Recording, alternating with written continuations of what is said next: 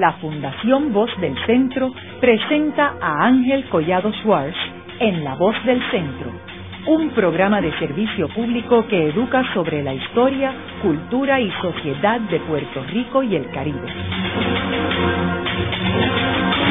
Saludos a todos. El programa de hoy está titulado Las huelgas azucareras y portuarias de 1905. Hoy tenemos como nuestro invitado al doctor Félix Córdoba Iturregui, quien es profesor en el Departamento de Estudios Hispánicos de la Universidad de Puerto Rico, del recinto de Río Piedras, y quien es autor de un libro que habla sobre el impacto social de estas huelgas, titulado Ante la frontera del infierno. Eh, Félix, me gustaría comenzar el programa proveyéndole unos antecedentes o una antesala a nuestros radioescuchas sobre la situación de Puerto Rico a raíz de la invasión estadounidense de 1898. ¿Cuál es la situación y particularmente la situación laboral, los trabajadores? ¿Cómo se afectan con el cambio eh, de la estructura política de Puerto Rico? Bueno, eh, antes que nada, un saludo a todos los radioyentes y, a ti por la invitación a este programa, que lo agradezco mucho. La situación de Puerto Rico a partir de 98 se transforma este, dramáticamente, ¿verdad? Primero, hay, una, hay un cambio que afecta la, la estructura económica de la isla por la pérdida de los mercados este, históricos que había tenido Puerto Rico, ¿verdad? Este, España, Cuba, y la situación un tanto indeterminada, pues no se sabía cuál iba a ser el, el, futuro de la isla ante la existencia del gobierno militar, que fue mucho más prolongado de lo que de lo que yo creo que muchos de, eh, los puertorriqueños que destacados eh, o de los intereses económicos grandes del país esperaban, ¿verdad? Porque ese gobierno militar prácticamente duró duró casi dos años, ¿verdad? Un país que no estaba en guerra, que no había resistido este, la, la, invasión estadounidense. Fue sorprendente la, la, duración del gobierno militar, ¿no? Entonces, quizás lo que podríamos destacar como una de las primeras medidas que tuvieron que tuvo un efecto directo sobre el sector más pobre o trabajador de la isla fue el cambio de moneda. Eh, que se dio en, en el 1900 en, abril y mayo, ¿verdad? el cambio monetario fue clave porque el, el peso plata que circulaba en el país fue cambiado por 60 centavos dólar, ¿no? Por punto seis dólares. Quiere decir que el cambio no fue no fue par, no fue uno a uno. Sin embargo, cuando los comerciantes, los productos que vendían, que se vendían en el comercio, cuando el trabajador o el jornalero iba a adquirir su medio de vida, se cobraban a un dólar, como si el cambio hubiese sido uno a uno. Quiere decir que hubo un encarecimiento sustancial de la vida eh, en términos de los medios básicos de, la vida del, del, sector laboral, del sector pobre, en general del país, pero fueron los más afectados porque fue un momento donde había pocas fuentes de empleo. Entonces tú tienes un encarecimiento sustancial de la vida y pocas pocos empleos abriéndose, pocos empleos, una economía que estaba prácticamente estancada esperando a ver cuál era la, cuál era la situación, eh, qué era lo que iba a suceder finalmente cuando se establece la ley FORA, que pues comienza un desarrollo eh, rápido, intenso, de, de, un sector que había sido importante, que había sido principal durante el siglo XIX, pero que había, eh, pasado a un segundo plano, que fue el sector azucarero, ¿verdad? La producción de azúcar en el país, que había sido desplazada por el café en las últimas décadas del siglo XIX. Entonces el azúcar ahora va a adquirir una, una importancia eh, muy rápida y los precios del azúcar empiezan a, incrementarse, es terrible porque hay una, una gran, un gran movimiento en términos del, de las tierras que empiezan a desplazarse y a pasar a manos de los grandes intereses que comienzan a establecerse en el país. Eh, los sectores locales que pudieron rearticularse en, términos de la nueva condición económica que, que surgía en el país empezaron a sembrar azúcar eh, para la exportación, evidentemente, a producir de, la producción de azúcar, caña. Y entonces tú tenías una situación curiosa donde hay un comienzo a principios del siglo XX del desarrollo de un capitalismo agrario acelerado que no tiene una contrapartida industrial, que no hay un desarrollo industrial urbano que vaya combinado con ese desarrollo capitalista agrario. Y entonces vas a tener unos nuevos empleos que se generan en el sector azucarero eh, y en otros sectores como la producción de tabaco que van a también a producir una transformación industrial porque el azúcar se produce y se procesa y se produce azúcar cruda en Puerto Rico igual que el tabaco empieza se también se procesa y se producen cigarros este cigarrillos en la isla y se van a generar empleos en esos sectores. Pero el proceso de proletarización, de separación de la tierra de una masa sustancial de campesinos, puede encontrar en, empleo en esos sectores dinámicos de la economía, pero no suficiente, y muchos de ellos empiezan a desplazarse hacia las ciudades y los pueblos. Pero en esas ciudades y en esos pueblos no hay desarrollo industrial. Y entonces tú tienes una situación este, realmente complicada, porque tienes un proceso, digamos, de, de plebeyización, ¿verdad?, de, de personas que se están desplazando de los campos progresivamente hacia los pueblos y los centros urbanos que no encuentran salida como tal en empleos estables, en un desarrollo industrial urbano que se estuviese dando en el país. Entonces vas a tener en menos de una década, pienso por ejemplo cuando se funda el negociado del trabajo, eh, la segunda década de 1912, si la memoria no me falla, cuando, cuando se hacen los primeros informes del negociado del trabajo, señalan que en Puerto Rico existe una sobrepoblación crónica de trabajadores que hay una cantidad excedente, hay pocos empleos y muchos trabajadores. Y eso genera unas condiciones sociales realmente difíciles. Eh, yo creo que ese, es el, panorama que encuentran eh, los trabajadores. A esto tú le añades el hecho de que cuando se incorpora Puerto Rico al sistema tarifario de los Estados Unidos, si bien en Puerto Rico eh, España nunca permitió el desarrollo de una industria artesanal amplia, porque le interesaba más exportar sus productos industriales a la isla, los pocos eh, sectores artesanales que existían en Puerto Rico con cierta, cierto desarrollo sufrieron la competencia de la industria este, fabril moderna, este, avanzadísima, con mucho más desarrollo técnico que la existente en el país. De, de, esa industria estadounidense lo que hizo fue golpear al pequeño productor este puertorriqueño artesanal. Te doy ejemplo, por ejemplo, los, zapateros de ser este artesanos que pudiesen producir este zapatos pasaron a ser personas que remendaban zapatos. Lo mismo le pasó a, a los sastres, a, a los que hacían muebles, etcétera, ¿verdad? Hay una situación que tiene que ver con, con el proceso tarifario que no propicia el desarrollo industrial local. Eh, al mismo tiempo se está dando esta penetración del capital en la agricultura y la transformación acelerada de la, de la agricultura puertorriqueña. Así que eh, esta es la, la situación eh, en términos generales. Hay muchos elementos políticos que se derivan de ella por ejemplo, el surgimiento de las llamadas turbas republicanas. ¿Cómo es posible que, el Partido eh, eh, Republicano, que es el que participa en el proceso electoral de 1900, en el primer proceso electoral de noviembre del 1900, el Partido Federal boicoteó las elecciones, quedaron ellos como, los únicos que estaban en la en el, único espacio que se que, podía participar el sector puertorriqueño, que era la Cámara de Delegados. Los federales quedaron fuera, los republicanos aprobaron un conjunto de leyes que eran propicias para la, dominación económica del país por parte del capital extranjero y, pudieron poner en marcha una las llamadas turbas que precisamente fue resultado de este proceso de plebeización de gente que llegaba a la ciudad no encontraba salida y podían ser manipulados políticamente para arrojárselos encima a los intentos organizativos de los trabajadores y a, y, y al partido de oposición. Y eso te explica eh, en términos así eh, generales que un líder obrero como Santiago Iglesias en septiembre de, de 1900 este, tuviese que salir de Puerto Rico, como salió también Muñoz Rivera e irse a los Estados Unidos. ¿no? Félix, tú comentaste de que muchos de los terratenientes puertorriqueños se vieron forzados a vender sus propiedades a raíz de la invasión estadounidense. Y es importante mencionar que parte de la razón fue de que algunas de estas tierras estaban hipotecadas a los bancos que estaban en Puerto Rico en aquel tiempo, bancos españoles o bancos criollos, y a los Estados Unidos asumir el control de Puerto Rico, pues muchos de esos préstamos fueron eh, llamados a que tenían que, pagarlos y entonces algunos de los de los terratenientes tuvieron que vender a los americanos para pagar esas deudas. Ahora, en términos de los sindicatos, que tú estabas hablando ahora de Santiago Iglesias Pantín, ¿cómo varió la situación de los sindicatos eh, bajo el régimen español vis a vis el nuevo régimen estadounidense? Bueno, el, los sindicatos eh, eh, son parte de la historia, digamos, ya económica y jurídica de los Estados Unidos, la, la, tolerancia legal, o sea, el nuevo régimen podía lidiar con la, con la existencia de los sindicatos, ¿verdad? Eh, las leyes españolas eran mucho más restrictivas. Y de hecho, cuando Santiago Iglesias va a Estados Unidos y regresa como organizador de la American Federation of Labor, lo primero que hacen en Puerto Rico es encarcelarlo bajo las leyes españolas. Y hace falta, pues, la intervención de Gompers. La prensa en Puerto Rico fue importante, ¿verdad? Este, San Juan News.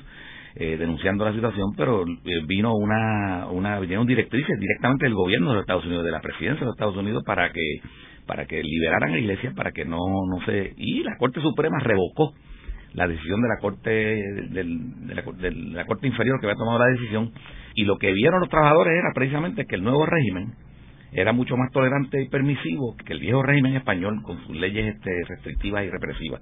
O sea que desde el punto de vista jurídico, desde el punto de vista de la modernidad que representaba Estados Unidos frente al régimen español, los trabajadores se sentían mucho más protegidos y defendidos por la nueva legalidad que se estaba estableciendo en, el, en, el, en la colonia este puertorriqueña. Ahora, desde el punto de vista económico, ahí se daba una, se dio una situación bien curiosa. Desde el punto de vista económico, por lo que señalé con el cambio monetario, las condiciones económicas empeoraron.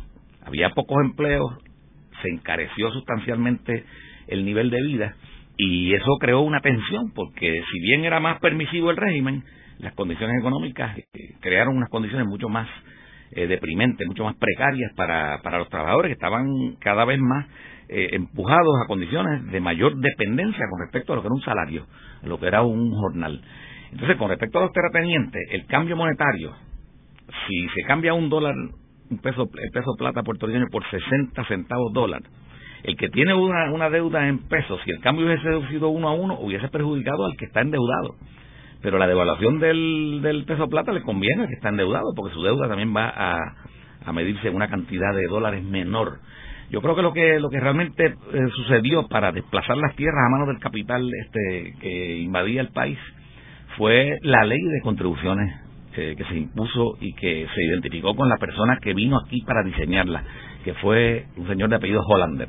Fue una ley que se conoció como la ley Hollander y esa ley la aprobó el Partido Republicano que estaba en la Cámara de Delegados y lo que y lo que implicó la ley fue que se se utilizó una, un concepto moderno para tasar las tierras en un país que no existía un mercado de tierra.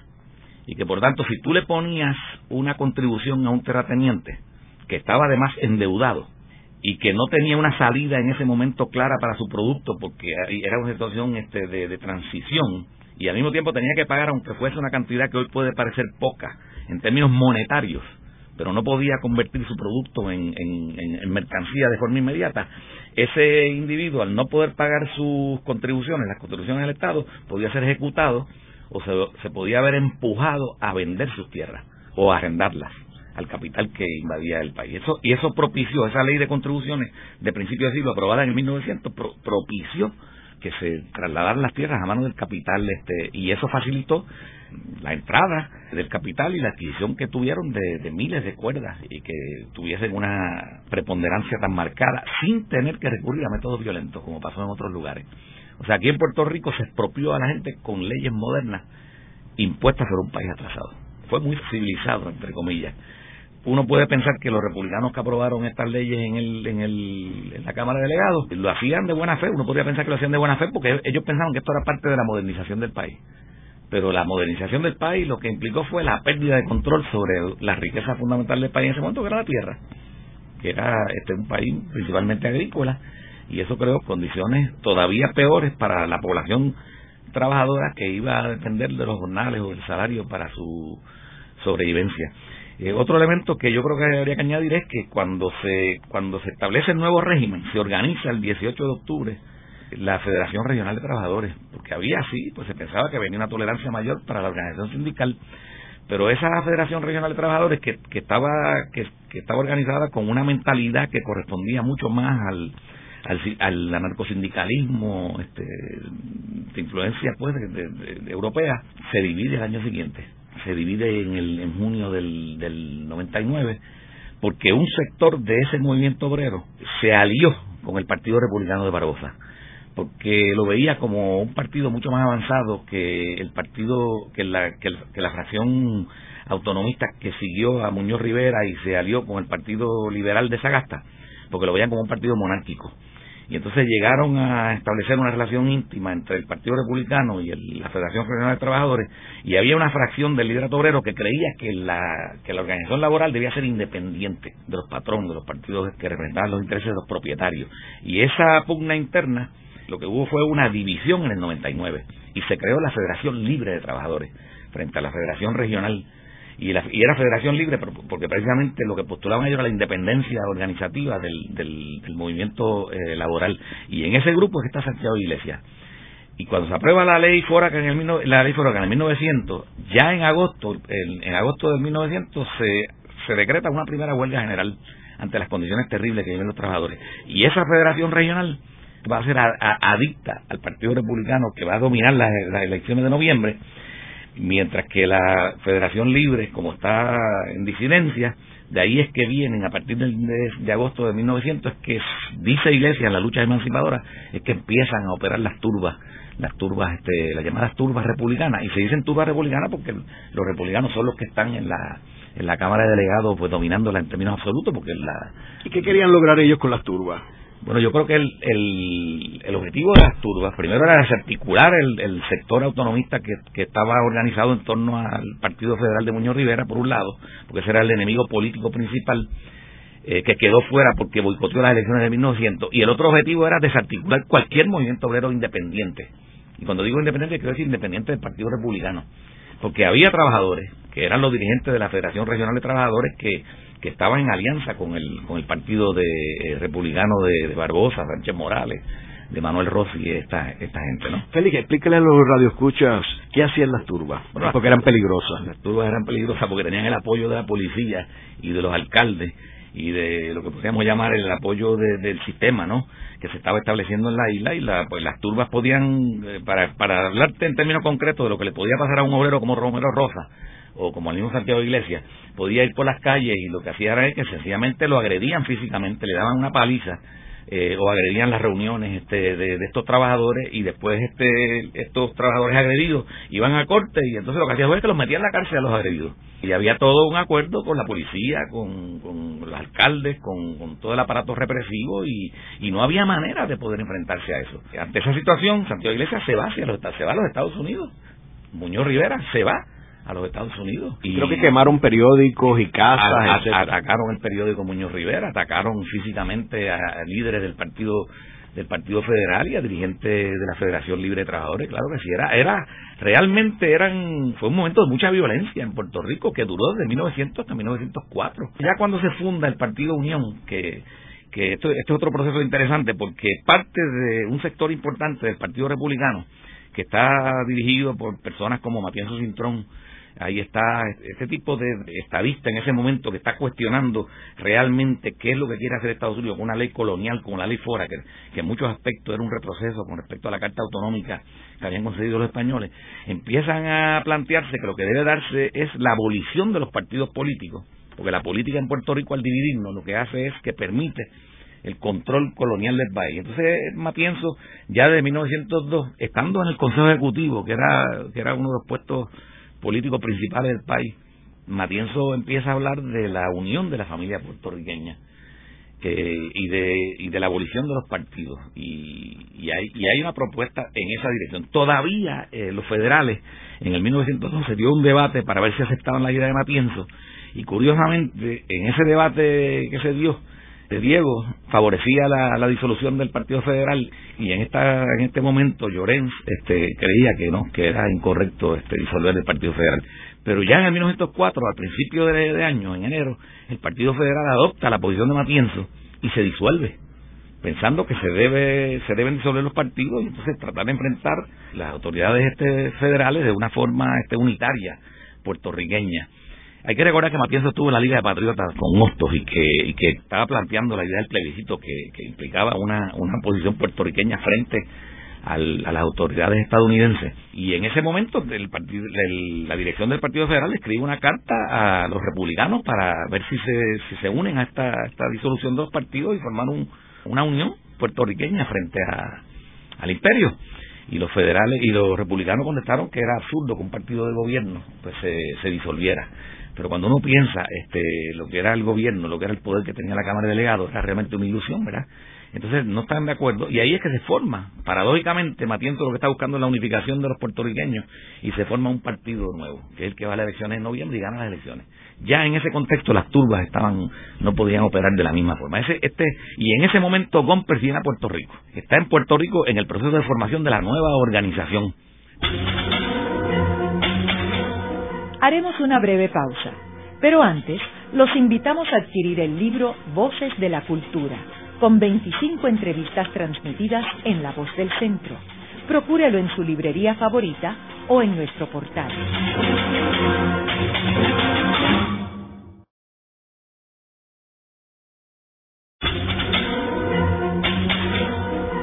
Están escuchando a Ángel Collado Schwartz en La Voz del Centro.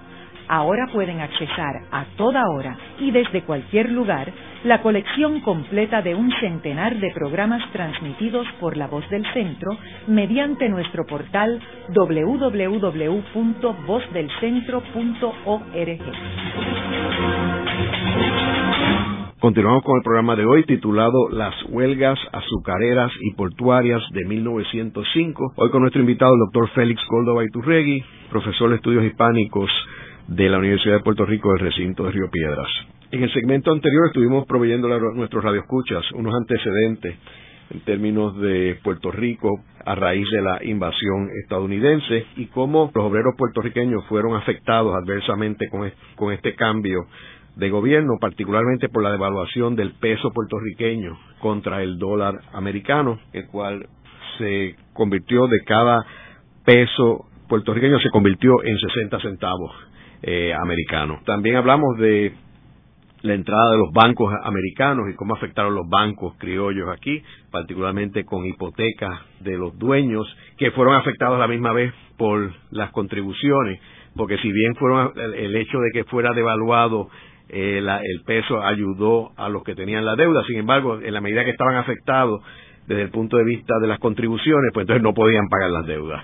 Así que eso se vio, lo forzó a muchos de ellos a tener que vender sus propiedades a los estadounidenses. También hablamos de que Estados Unidos estaba mucho más avanzado desde el punto de vista jurídico, los sindicatos versus España. Sin embargo, los obreros puertorriqueños no fueron beneficiados con este cambio de eh, gobierno en Puerto Rico.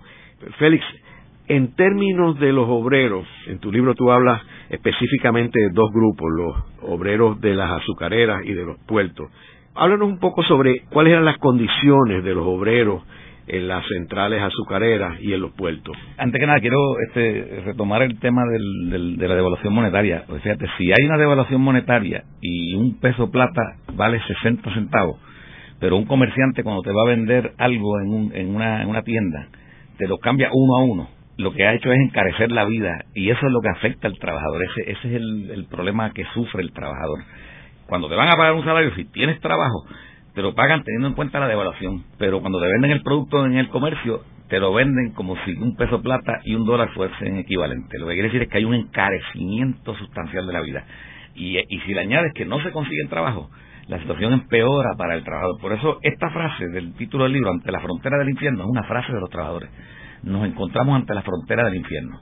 No hay empleo y la vida se ha que encarecido. Ahí hay una, una polaridad eh, terrible. Entonces, la industria azucarera se está desarrollando con, con intensidad. Situación, parecida a la actualidad.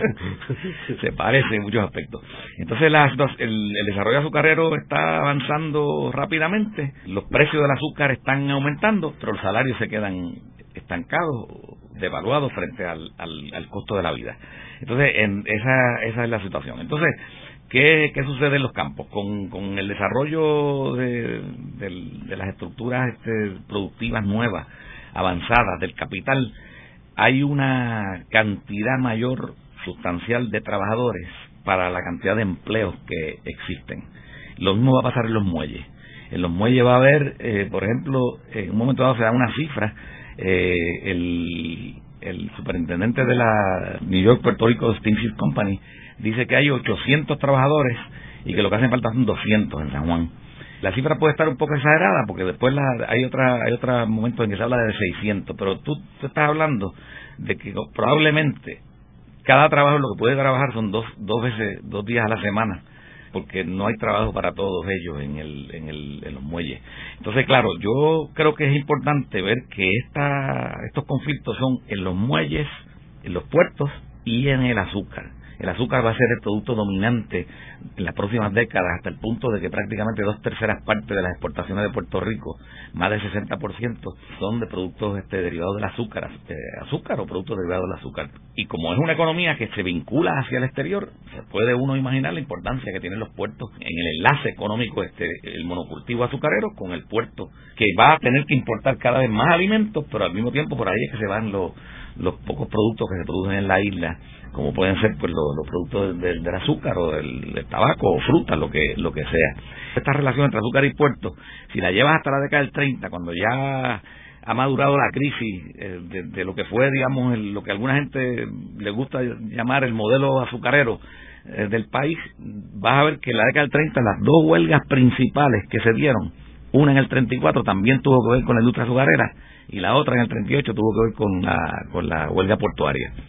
O sea que allá están separadas. Aquí se dan mucho más cerca en el tiempo. Las huelgas estas se dan en el norte, las azucareras se dan en el norte primero, entre fines de, principios de febrero, fines de enero y abril, y las otras se dan en el sur, no coinciden las huelgas del norte azucareras no coinciden con las del sur. Las del sur son más, más tarde. Comienzan en abril y se van a, desarrollar una vez ya las del norte han terminado. ¿Cuál es en específico cuando tú hablas del norte? Eso es un elemento importante.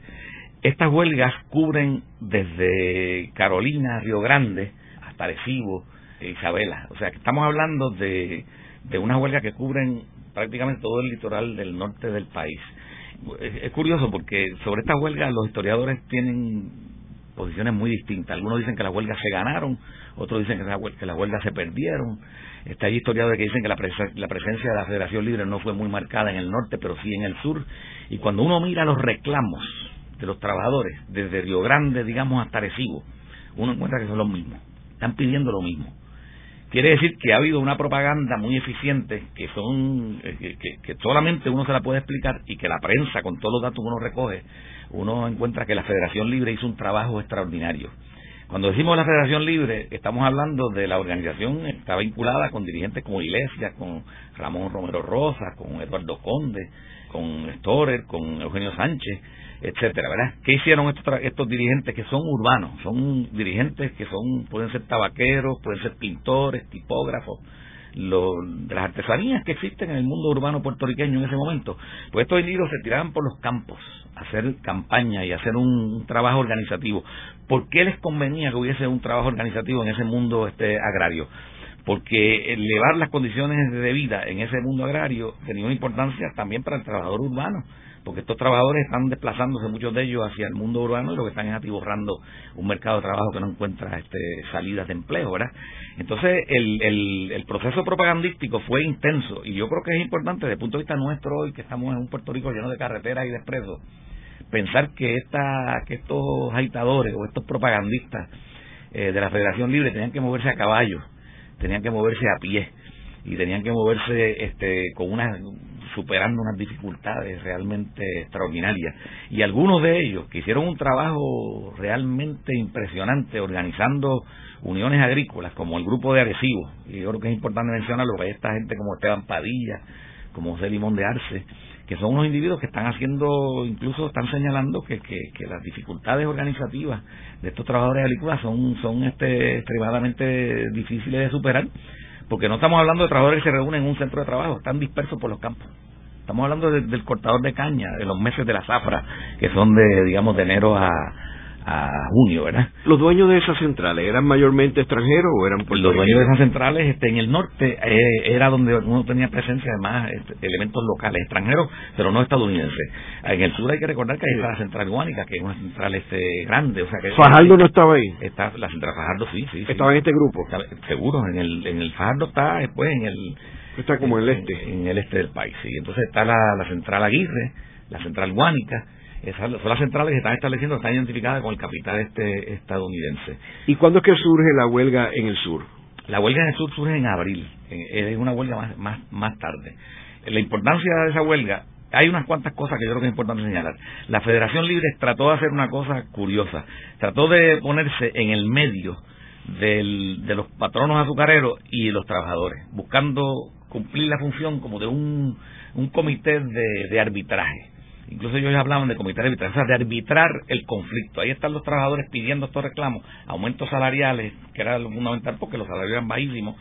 Eh, estamos hablando de que un trabajador se podía ganar 62 centavos por un día de trabajo, este, de, de, largas horas, de más de, de, alrededor de 10 horas de trabajo y estaban pidiendo un aumento, digamos, este, pues, el, aumento de 50% de, de, aumento, de, de, de 30% de aumento. Y el resultado fue que los patronos no quisieron reconocer a la Federación Libre como un intermediario y firmar un convenio con la Federación, pero en vista de las necesidades de, la Zafra, le concedieron aumentos salariales a los trabajadores, pero sin convenio y los patronos sabían muy bien, o sea, los centralistas o los colonos que tenían trabajadores asalariados a su cargo, sabían muy bien que si no firmaban un convenio con la Federación Libre, las condiciones del año siguiente iban a ser pues de la misma, el trabajador iba a estar desorganizado y podían volver a la a los salarios anteriores o por lo menos mantener los salarios relativamente bajos. Si podía estabilizar el, la situación de los, de los trabajadores y ya había por lo menos un elemento de, de intervención formal que era más era más este, difícil de, de, combatir. Por lo tanto, ellos sí entendieron que tenían que hacer concesiones salariales y en ese sentido una victoria, una victoria laboral porque los trabajadores aumentaron sus salarios durante la zafra. Pero no hubo una victoria en el sentido de que la federación logró firmar convenios colectivos. O sea que la huelga eh, tiene una situación, hay una, una, situación intermedia ahí. Claro, por otro lado, la Federación Libre ha tenido una influencia enorme en un montón de trabajadores, en miles de trabajadores rurales del país. En el caso del sur, ellos ya tenían la experiencia del norte y lo que hicieron fue que, reclamaron como aumentos salariales lo que se consiguió en el norte. Fue un aumento como de 20% del salario, digamos de un 61 centavos, 62 centavos a un 75 centavos por día. Esos fueron los reclamos con los cuales empezaron su lucha en el sur. Y en el sur, pues se iban a enfrentar a la central guánica, a los grandes intereses azucareros que estaban mucho más, este, eran mucho más fuertes que, que las centrales que existían en el norte del país. Lograron paralizar este, las labores. Sucedió lo mismo. No hubo un reconocimiento de la Federación Libre de Trabajadores no le reconocieron ningún, ninguna función de mediación, no se firmaron convenios, incluso utilizaron por primera vez en Puerto Rico contra los trabajadores el interdicto, esa es la novedad que tiene este, este proceso del sur.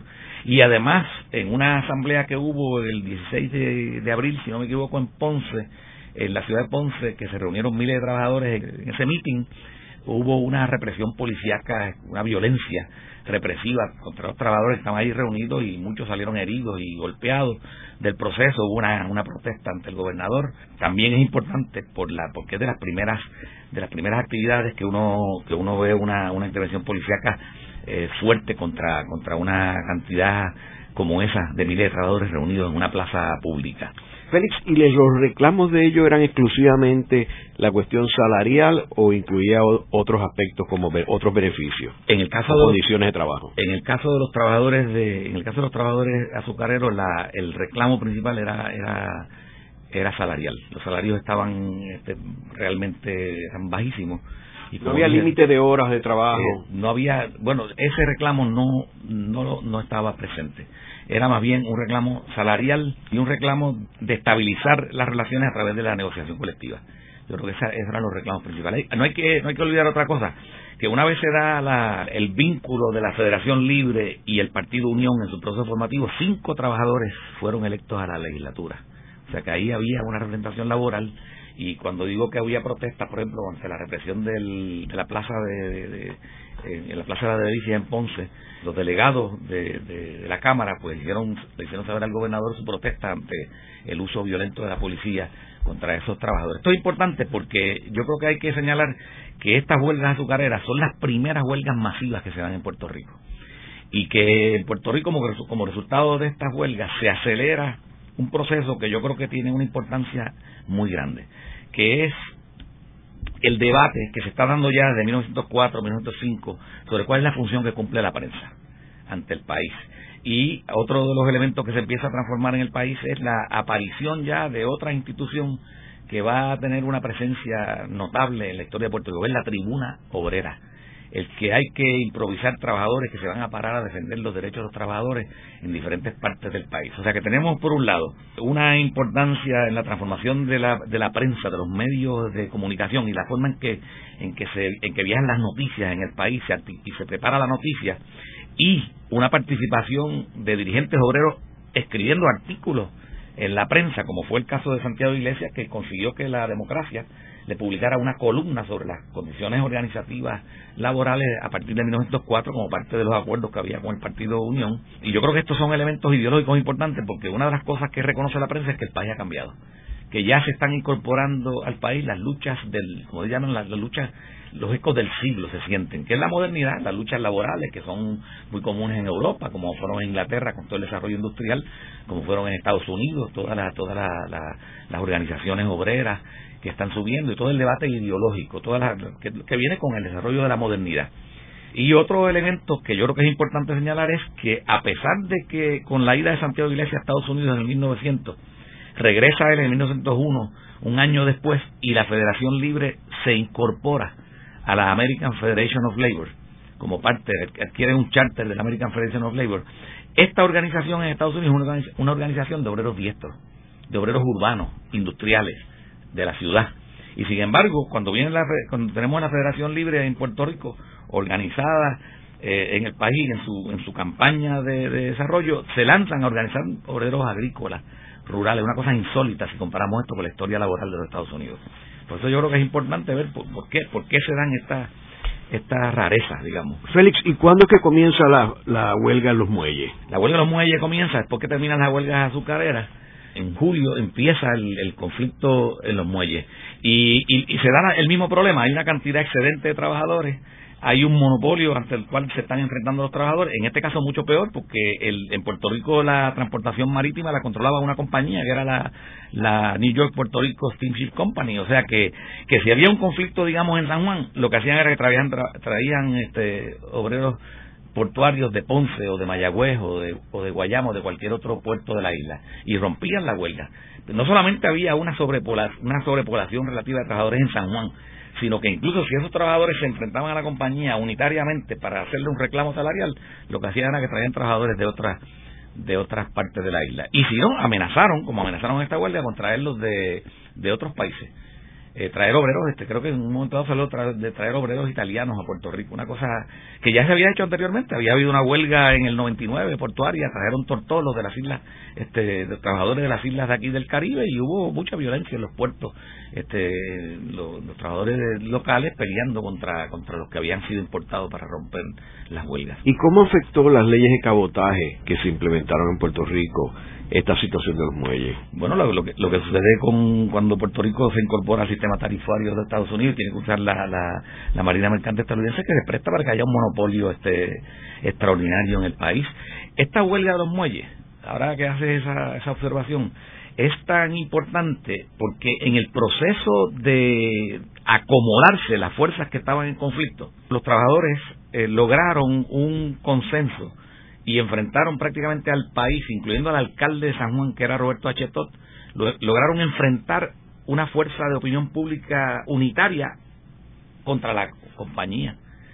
Y se llegó a discutir en el Consejo Ejecutivo, se llegó a discutir la necesidad de revocarle el, la franquicia que tenía la, la New York Puerto Rico Steamship Company, porque fue un monopolio arrogante que no estuvo dispuesto a negociar nada. Prácticamente ahí no hubo ninguna victoria salarial, ningún aumento salarial significativo como resultado de la huelga. En ese sentido, desde el punto de vista económico, esa huelga fue una derrota. Pero en ese debate en el Consejo Ejecutivo es curioso, hubo dos puertorriqueños, porque había concejales del Consejo Ejecutivo, o sea que era el cuerpo, este, el equivalente en ese momento de lo que sería posteriormente el Senado de Puerto Rico, porque el Consejo Ejecutivo con la ley Jones lo que cambió fue y entonces pues, se podía elegir el, la Cámara y el Senado. Pues en ese Consejo Ejecutivo hubo dos puertorriqueños que votaron a favor de mantener la franquicia de la New York Puerto Rico Steamship Company. Fueron José Celso Barbosa y Sánchez Morales. Una cosa realmente increíble. Luego de una breve pausa, regresamos con Ángel Collado Schwartz en La Voz del Centro.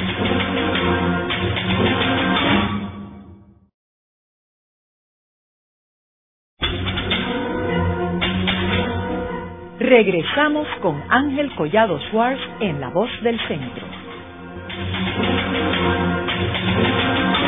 Continuamos con el programa de hoy titulado Las huelgas azucareras y portuarias de 1905. Hoy con nuestro invitado, el doctor Félix Córdoba Iturregui, profesor de estudios hispánicos de la Universidad de Puerto Rico del recinto de Río Piedras. Félix, ¿cuáles fueron los objetivos de la huelga de los muelles y lo lograron? Bueno, el, objetivo el objetivo este principal de la huelga de los muelles fue salarial otra vez, el, el aumento de salario. Ellos pedían un aumento salarial de 50%. Pero de inmediato eh, la compañía no estuvo de acuerdo, eh, no, no quería negociar y la Federación Libre trató otra vez este sistema de, de, colocarse entre el entre el, patrono, entre la compañía naviera y los y los trabajadores. Ahora, en San Juan había una particularidad que yo creo que debemos señalarla rápidamente. La, recuerda que existe la Federación Regional de Trabajadores y la Federación Libre de Trabajadores. La Federación Libre se vincula a la American Federation of Labor, la Federación Regional tenía vínculos con el Partido Republicano. La Federación Libre, cuando llega a Iglesias, que tiene un sueldo de organizador, empieza a avanzar extraordinariamente en su influencia en el movimiento obrero del país y logra en diferentes puertos de la isla desplazar y, establecerse como la organización principal, por ejemplo, hasta en Guayama, en Mayagüez, en Ponce, en diferentes pueblos. Pero en San Juan quedaba todavía la organización laboral que estaba que, era, que respondía a la Federación Regional de Trabajadores vinculada al Partido Republicano. Pero había un momentum a favor de la Federación Libre y lo podemos resumir de esta forma. Eh, uno de los objetivos de la Federación Libre fue unificar el movimiento. Y eso se consiguió como parte de la huelga. Eso es una victoria de la huelga. Terminó la Federación Regional prácticamente disolviéndose en el interior de la Federación Libre de Trabajadores y ya de ahí en adelante lo que tendríamos es una sola, una sola central sindical vinculada a la American Federation of Labor y estas huelgas sirvieron para que la American Federation of Labor proyectara su influencia extraordinariamente sobre Puerto Rico, con su visión conservadora, más bien reformista y con una y, fortaleciendo eh, la, conservación de la colonia con un movimiento obrero más bien tendencialmente eh, viendo con simpatía los vínculos de los Estados Unidos porque necesitaban el vínculo con la American Federation of Labor para la, sobrevivencia en las luchas locales. Eso, eso es un elemento eh, que es importante. Otro elemento es que cuando la huelga estalla, el gran comercio entra en conflicto con los trabajadores. ¿Por qué? Porque la compañía este naviera, la compañía naviera lo que hace es que dice, aquí está la carga, yo la dejo en el puerto, ya no es responsabilidad mía. Eso es responsabilidad de los grandes comerciantes, de los comerciantes que la muevan a, su, a, sus almacenes.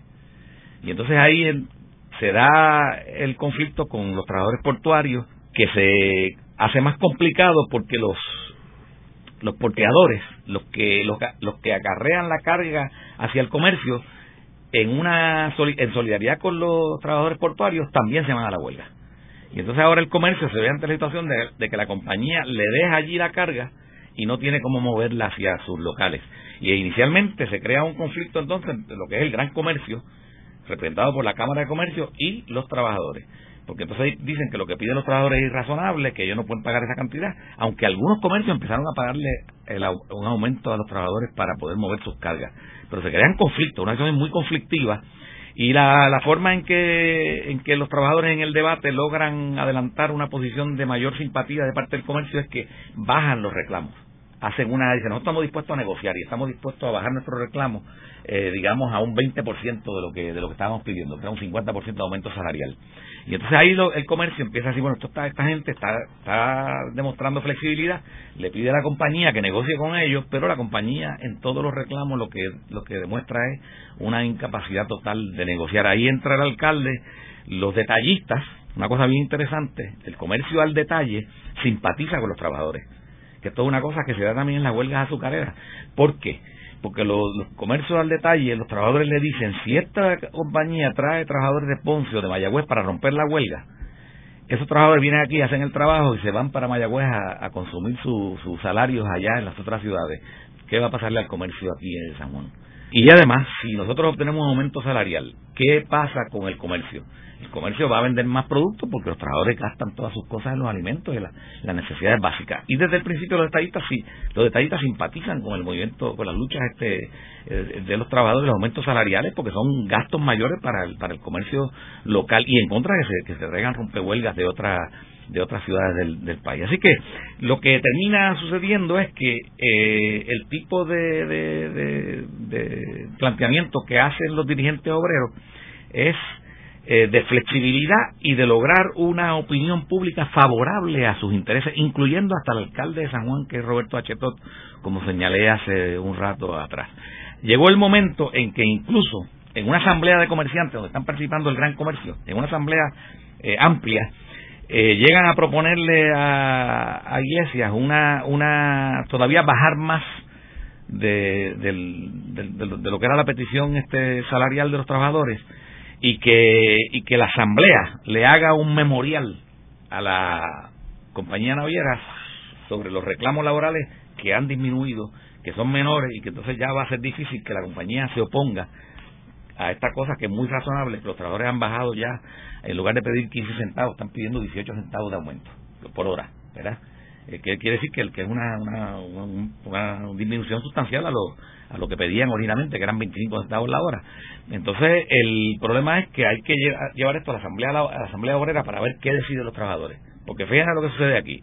Si levantamos la huelga dependiendo de un memorial que preparan los comerciantes para la compañía naviera, lo que plantean los trabajadores más militantes es, después que levantemos la huelga va a ser difícil este, lanzarnos a la calle si no nos conceden esto. Y entonces lo que Iglesias es el que, el que articula la posición de confiar en la diplomacia, en la diplomacia, porque es uno de los sectores más conservadores de la de la, de, la en la dirección de, de, la huelga y esa esa posición logra tener mayoría en la asamblea de los trabajadores. Se levanta la huelga y se va a depender de un memorial que organizan los comerciantes para pedirle a la, a la, compañía que sea razonable y que conceda este aumento que es lo que están pidiendo. La compañía contesta, después de un estudio que dieron un mes para, para la contestación, se pasó el mes y contestan con una con una posición bien intransigente diciendo nosotros estamos dispuestos a conceder eso que ustedes plantean los comerciantes si se lo podemos aumentar las tarifas de los productos. En otras palabras, que iba a ser un aumento que la compañía iba a conceder, que lo iba a pagar quién. El, el gran comercio, los comerciantes. En esa última instancia eso no quedó en nada y ya no había ninguna ninguna ningún ambiente para volver a lanzarse eh, a la huelga. Lo que quiere decir es que desde, ese punto de vista eh, la, salarial se, la huelga se perdió. ¿Cuál fue la victoria laboral que obtuvo la Federación Libre? Que se consolidó eh, su influencia en el movimiento laboral puertorriqueño, que se estableció como la organización que en adelante podía representar a todos los trabajadores, porque la Federación Regional se históricamente pues desapareció.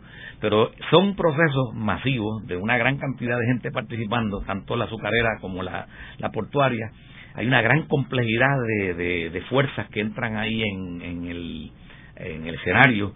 Eh, y lograron un aumento. Y lograron en, en, los, en los trabajadores agrícolas, lograron unos aumentos que no podían mantener como parte de un convenio, pero eran, eran aumentos reales y concretos en un momento dado. En los muelles no, pero en los muelles se logró una mayor conciencia, un mayor este sentido de pertenencia y, y la influencia de la Federación Libre en el movimiento laboral, que eso no es poca cosa, ¿verdad? Eso, eso, eso también hay que considerarlo como una como un adelanto.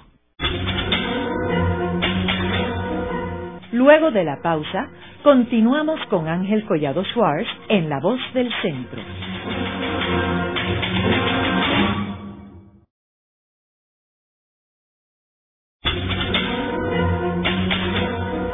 Continuamos con la parte final de La Voz del Centro con Ángel Collado Schwartz.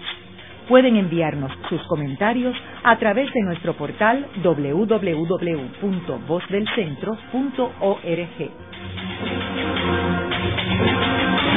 Continuamos con el programa de hoy titulado Las huelgas azucareras y portuarias de 1905. Hoy con nuestro invitado el doctor Félix Córdoba Iturregui, profesor de estudios hispánicos de la Universidad de Puerto Rico del recinto de Río Piedras. Félix, como comentamos en el segmento anterior, en Puerto Rico hubo unos cambios en términos de la composición de los partidos políticos y uno, uno de ellos, probablemente el más importante de esta época, fue la fundación del Partido Unión de Puerto Rico en el 1904. ¿Qué posición asumieron los partidos políticos a la luz de estas dos importantes huelgas? Esa connotación es muy compleja, ¿verdad? Porque vamos a vamos a analizar este particularmente el Partido Unión, que es el que se encuentra en una situación más delicada, porque el Partido Unión había surgido con una alianza laboral. Eh, como yo ya he señalado al principio, ¿verdad? Gompers, coincide la llegada de Gompers a Puerto Rico como presidente de la American Federation of Labor eh, coincide esa, esa visita de Gompers con la fundación del Partido Unión. Y ese partido va a incorporar cinco legisladores este que son que vienen del movimiento laboral que es una presencia sustancial. Entonces pero tampoco hay que olvidar el hecho de que una vez los conflictos estallan y está el partido Unión como partido de mayoría en la en la Cámara de Delegados y que se van a enfrentar en ese partido hay intereses azucareros dominantes por ejemplo ahí está en ese partido Unión está Giorgetti y otros azucareros Quiere decir que si hay una huelga azucarera va a haber uno, una parte que va a ser principal del partido que va a estar en una situación de, de, antagonismo con, con, los, con los reclamos de, los trabajadores. Pero por otro lado, eh, la dinámica social de lucha que se da y los atropellos, digamos, que puedan denunciar los trabajadores eh, por parte de la policía, uno tampoco podía concluir que el Partido Unión tenía ningún control sobre el aparato este, policíaco, ni mucho. Si ese mismo aparato policíaco era el que había caído sobre, sobre, lo que había, sobre lo que había sido el Partido Federal en los años anteriores, durante las llamadas turbas en Puerto Rico. O sea que es una situación realmente compleja. algunos historiadores han planteado que como resultado de estas huelgas se rompe la alianza entre el Partido Unión y la Federación Libre de Trabajadores. La investigación que yo he hecho, que lo que me permite eh, plantear es que la cosa es mucho más compleja, que la ruptura que se dio entre, entre sectores eh, de la, entre la Federación Libre y el Partido Unión eh, tuvo que ver con, con, asuntos que van más allá de la huelga. Porque hubo, por ejemplo, dirigentes obreros importantes como Ramón Romero Rosas que se mantuvo dentro del Partido Unión. Hubo otros que se mantuvieron dentro del Partido Unión, mientras que la Federación Libre eh, culminó la ruptura con, con el partido eh, para las elecciones de 1906, por ejemplo, para que tengan una idea, la Federación Libre participó en las elecciones, que eso es una cosa realmente insólita, porque la Federación Libre es, un, es una, una unión de trabajadores, o sea que en las uniones laborales hay trabajadores de diferentes partidos, de diferentes tendencias. Si hubiese participado, por ejemplo, el Partido Socialista Obrero o el Partido Obrero Insular, cualquier partido que pudo haber estado vinculado con la Federación Libre de alguna manera, uno podría haberlo entendido, pero participaron como Federación Libre de Trabajadores y el resultado electoral fue una cosa desastrosa.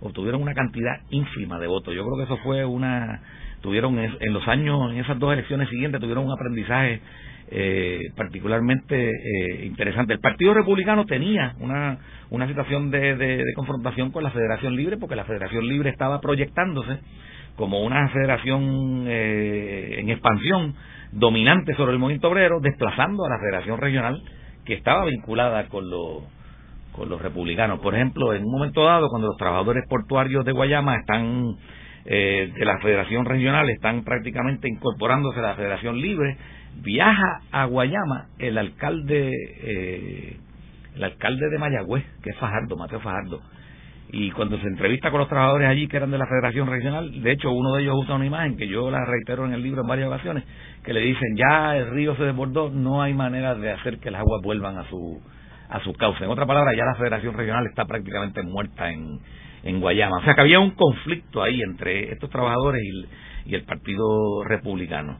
Este, que además había quedado en minoría. El Partido Republicano, como resultado de sus primeros años de, de, de la política que llevó a cabo entre 1900 y 1904, desaparece para todos los efectos de la política puertorriqueña como partido importante hasta la década del 20 queda en una minoría este bastante marcada como, como parte de esa política desastrosa de los, de los primeros de los primeros años. Félix y por qué tú estudiaste este tema de la de estas dos huelgas bueno yo creo que estas dos huelgas este a mí me parecen interesantes precisamente porque como resultado de ellas se dan esas transformaciones ideológicas que señalé anteriormente se da esa presencia de nuevas formas de propaganda en el país y se dan unas contradicciones profundas. Tenemos una, una organización laboral que está asociada con, con la American Federation of Labor y sin embargo están organizando trabajadores rurales en Puerto Rico. Eh, anuncian lo que van a ser los conflictos principales de los próximos años en la isla eh, por ejemplo, lo que hacen los grandes conflictos azucareros, de eh, huelgas azucareras de 1915, 16, 17, incluso algunos conflictos de la década del 20 hasta llegar a la huelga del 34. Y la huelga portuaria también va a ser una huelga significativa que va a tener importancia en el desarrollo del movimiento obrero en la década del 20 y del 30 hasta culminar con la huelga portuaria del 38. Eh, además, porque en esta huelga surge un grupo importante que a mí me parecía que me parece que, es clave darle seguimiento, que es el grupo de Arecibo. ese grupo de Esteban Padilla, José Limón de Arce, que tuvieron tanto efecto organizando a los trabajadores agrícolas de Arecibo, son unos individuos que en el 1914 organizan políticamente lo que se llama el Partido Obrero Insular y ganan las elecciones municipales de, de. Quiere decir que de aquí nace ya una, unos sectores organizativos que van a ganar una alcaldía a nivel local en el 14 y que van a ser posibles, son los que van a impulsar el surgimiento del Partido Socialista de, que se fundó en Calley al año siguiente, en el 1915, que es un partido que va a tener una importancia enorme en las elecciones del 17, y luego ya en el 20 crean el famoso ligado de Ponce, que ganan la alcaldía de Ponce, aliados esta vez con los republicanos, curiosamente, y que luego son el partido que van a propiciar los cambios de la política de la década del 20 con las coaliciones y los cambios este eh, en, la, en la dirección política del país que se van a dar posteriormente. Yo creo que aquí está, es como tú, si tú dijeras que en estos conflictos que se dan a principios de siglo, no solamente porque es la primera vez que hay unos, unos movimientos masivos en Puerto Rico, laborales, que son cosas inéditas en el país, con todos unos debates en la prensa y con unas transformaciones este importantísimas, sino porque van a tener una repercusión posterior en toda la política